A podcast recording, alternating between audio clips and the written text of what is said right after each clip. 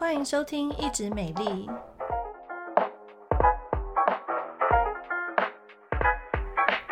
我是皮肤科蔡依珊医师，我是皮肤科胡一轩医师。Hello，大家好，我们今天要聊的主题呢是针对异位性皮肤炎，那它的沐浴乳和乳液要怎么样挑选呢？那我们先讲沐浴乳好了。其实异位性皮肤炎的话，它的洗澡沐浴是非常重要，就是跟一般人是很不一样的。那像是常常会有人有一些疑问说，那我洗澡的时候用手工皂会不会成分比较简单、比较温和？那像是现在接近冬天了，我们可以去泡温泉吗？那其实这样子的问题，我们就要回归到说，我们洗澡是到底是为了什么？那洗澡的话，其实就是要移除身上的一些流汗啊，一些呃外界的脏污，然后并且呢，在洗澡的同时，因为有水嘛，就是可以提供皮肤的水分。不过啊，并不是说洗越久，我们皮肤的水分越多哦。其实，在那个我们洗热水澡的同时啊，就是当水分到我们皮肤的时候呢，其实同时我们皮肤还会继续在蒸发水水分，所以通常啊，针对异位性皮肤炎的患者的话，会建议说我们洗澡尽量在十五分钟以内。那你如果说可以洗战斗澡，大概十分钟以内的话呢，就更好了。而且呢，洗澡的水温最好不要太高哦。即使是现在冬天的气候呢，还是建议说就是洗温水就好，大概是跟我们体表的温度差不多，就是你自己的感受是比较温偏凉的那种感觉。呃，如果说真的要计算那个温度的话，大概就是三十度上下。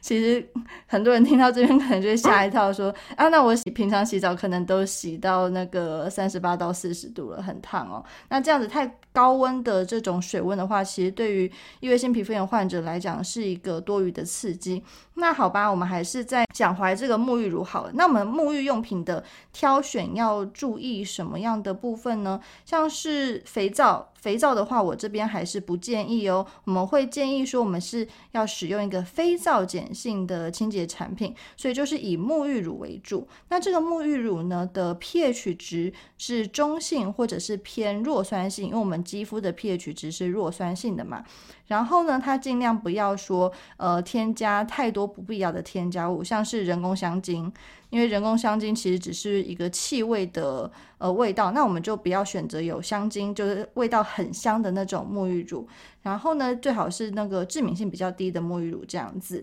那或许有些人有曾经使用过沐浴油，或者说听过沐浴油的经验。那不过这个沐浴油的话呢，因为它是在我们 洗澡的时候加一个油油的东西嘛，所以有些人对于这个触感嘛，就是不会喜欢这种油腻腻的触感，对。那还有就是异位性皮肤炎的患者可不可以使用抗菌沐浴乳呢？那这个抗菌沐浴乳，大部分市面上的。呃，这种抗菌的成分都是属于一个比较广效的杀菌，就是说我们皮肤不管是好菌还是坏菌，那它就是通杀。所以呢，这种抗菌沐浴乳，我们呃皮肤科医师就不建议说日常使用了。那除非像是。呃，有的时候你的肤况比较不好，那经过医师判断说，诶，你最近的皮肤有一些细菌感染，或者是说有疑似细菌感染的状况的时候，那由医师指示，那建议说，诶，你最近可能可以洗一阵子的抗菌沐浴乳，那我们再来使用。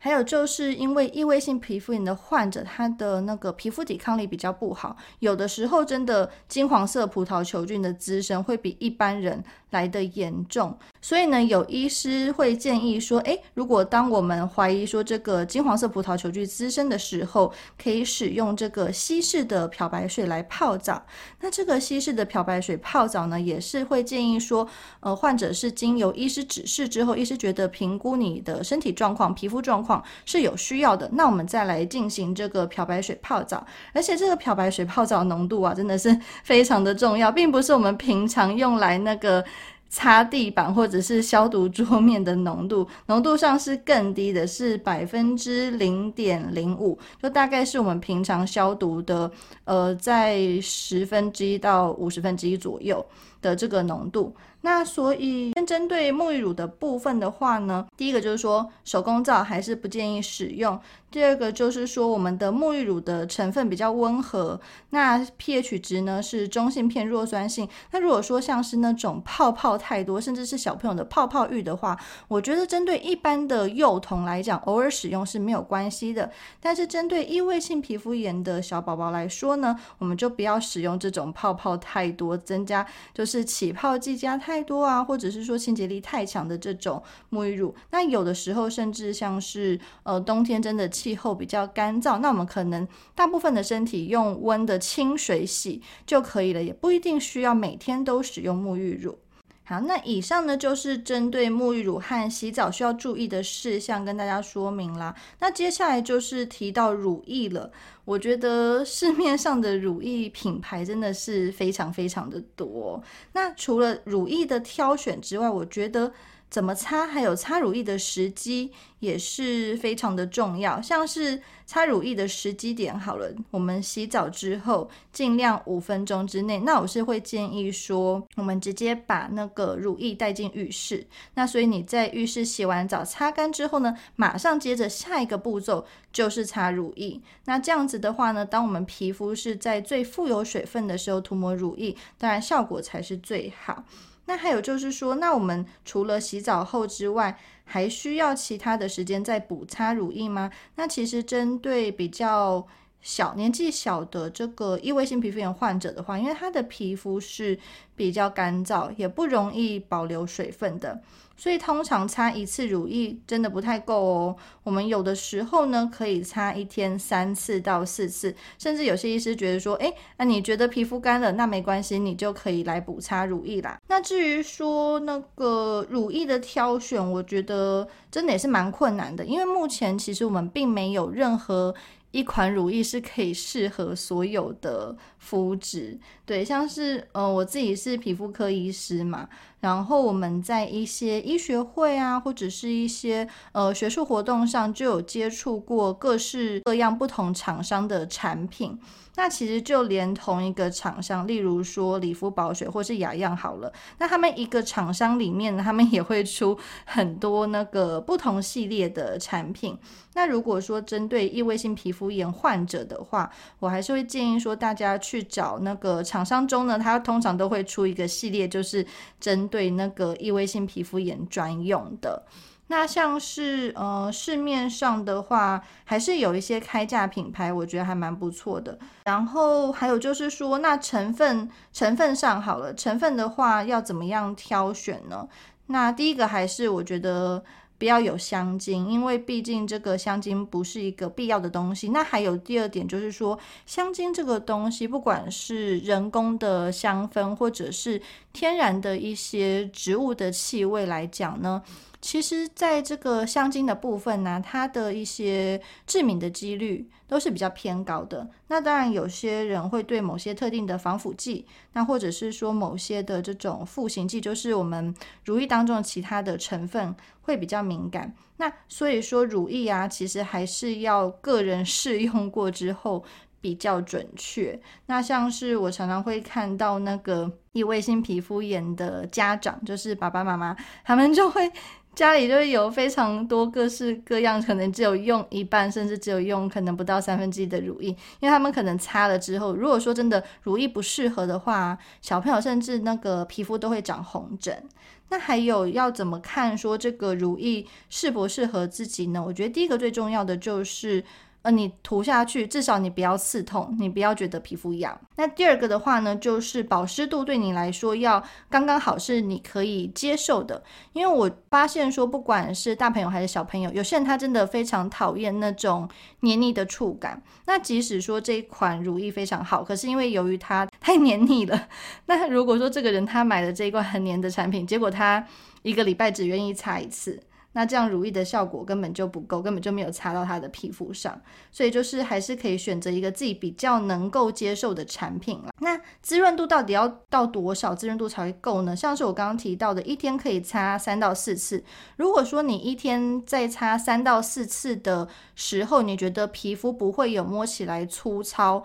或者是干燥那种干干粗粗的状况的时候，那我觉得这一款乳液对你来说滋润度应该就是刚好。那还有就是呃夏天的话呢，天气比较热，气温上升的时候，我们皮肤的出油会比较多，所以通常夏天的话，相对来讲可以使用比较清爽的乳液。那如果说像是冬天，有的时候天气真的比较冷，甚至那个台湾有的时候寒流来会到十度以下，那气温很低的时候，我们皮肤的出油少，那当然乳液的选择上可能就可以使用一些比较滋润的。那甚至有些人他真的肌肤特别干燥，然后他的肌肤保水力特别不好，那也可以局部在干燥的地方，我们上完乳液之后啊，再擦一层薄薄的凡士林，帮助那个皮肤的锁水。那至于说乳液的成分里面呢，像是神经酰胺，就是一个对于异位性皮肤炎的患者来讲是一个非常好的成分，因为我们皮肤的保湿成分当中，这个神经酰胺在患者就是异位性皮肤炎的患者上，它的含量是比较少的，或者是说，当那个皮肤在发作、在发炎的时候，也非常容易去消耗掉这个神经酰胺。因此呢，我们乳液在选择上啊，就可以选择这种含有神经酰胺的乳液。那这样子的话，我们皮肤的滋润效果就会更好。然后呢，再选择一些滋润度、保湿度比较高的成分，像是燕麦里面的一些萃取，就属于比较滋润型的。然后还有呢，维他命 A 啊、维他命 E、角鲨烯，甚至有一些乳液或乳霜里面会直接添加呃凡士林啊、蜂蜡一些比较 有比较黏腻的成分。那这些呢，都是属于一些比较滋润度高的成分。所以说呢，刚刚还有提到这个凡士林，那有一些患者就会问我啦，就是问说，诶，胡医师，那我如果我不喜欢涂乳液，因为每次好像呃皮肤有点痒，有抓破伤口的时候涂乳液就会刺痛，那我可以直接上凡士林吗？呃，其实还是可以的，但是如果说当你只有上凡士林的时候，它是锁水，但是它并没有办法补充肌肤的水分，那就有点像是你在一块很干的泥土上面直接封上一层膜，那但是你封膜之后，它下面那块泥土还是干的，所以通常是建议说还是要有先加上一些呃比较保湿，可以增加水分的。成分像是说，例如说刚洗完澡，这样我们皮肤就有水分嘛，或者是说你可以先少量的涂一些乳液，然后呢之后再上凡士林，那我们肌肤有先加水，最后呢再锁水，这样子保湿度才会更好。所以以上的话就是针对这个乳液的选择。那我觉得当然选择一个适合自己的乳液，然后呢，你还是要很勤劳的去补擦乳液。如果说你一天你连三到五分钟的时间都不想要，留给这个擦乳液的话，那我觉得在控制这个异位性皮肤炎症状来讲，可能就真的很困难啦。所以像是这个异位性皮肤炎，因为它是属于一个皮肤的慢性疾病。那什么叫慢性疾病？就是它会持续很久的疾病嘛。所以我们也是要很有耐心的从这个日常的洗澡啊和擦乳液的保养来调理它，来调理我们的肌肤。那这样子的话呢，才能够让我们的肤况越来越进步哦。好，那以上呢就是今天针对异位性皮肤炎沐浴乳和乳液挑选啦。那如果说大家对于这个异位性皮肤炎还有其他疑问的话呢，那欢迎到我们经验联合诊所的官方 FB 留言，然后多多跟我们互动哦。那我们下次空中再会，拜拜。